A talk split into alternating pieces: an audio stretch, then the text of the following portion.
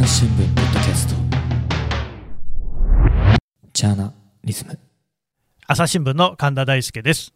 朝日新聞ポッドキャストでこの度新しい企画を始めます。報道を歌え。ということで新聞とヒップホップ報道とストリート。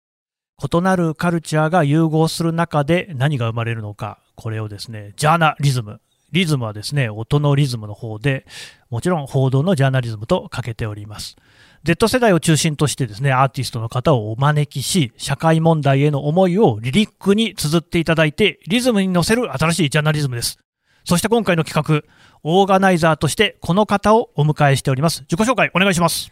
こんにちは、ジブラです。よろしくお願いします。よく来てくださいました。いえいえいえいえ、よくこんな企画を思いついてくれました。いやちょっとあの、意気込みを一言お願いします。はい、あのー、ヒップホップはですね、えー、まあもちろん、あの、普通の歌と比べると、えー、言葉数が多いということで、えー、あとはまあ、えー、みんなのね、思いが直接的に、えー、歌詞になっているということで、その昔あの、ヒップホップが始まったアメリカではですね、音楽の CNN、ストリートの CNN とかって言われたぐらい、とにかくその社会を切り取った、えー、歌詞がやはりヒップホップというのはとても特徴だと思うので、えー、今回そんなアーティストたちどんな風にこの世の中を切り取ってくれるか楽しみにしております。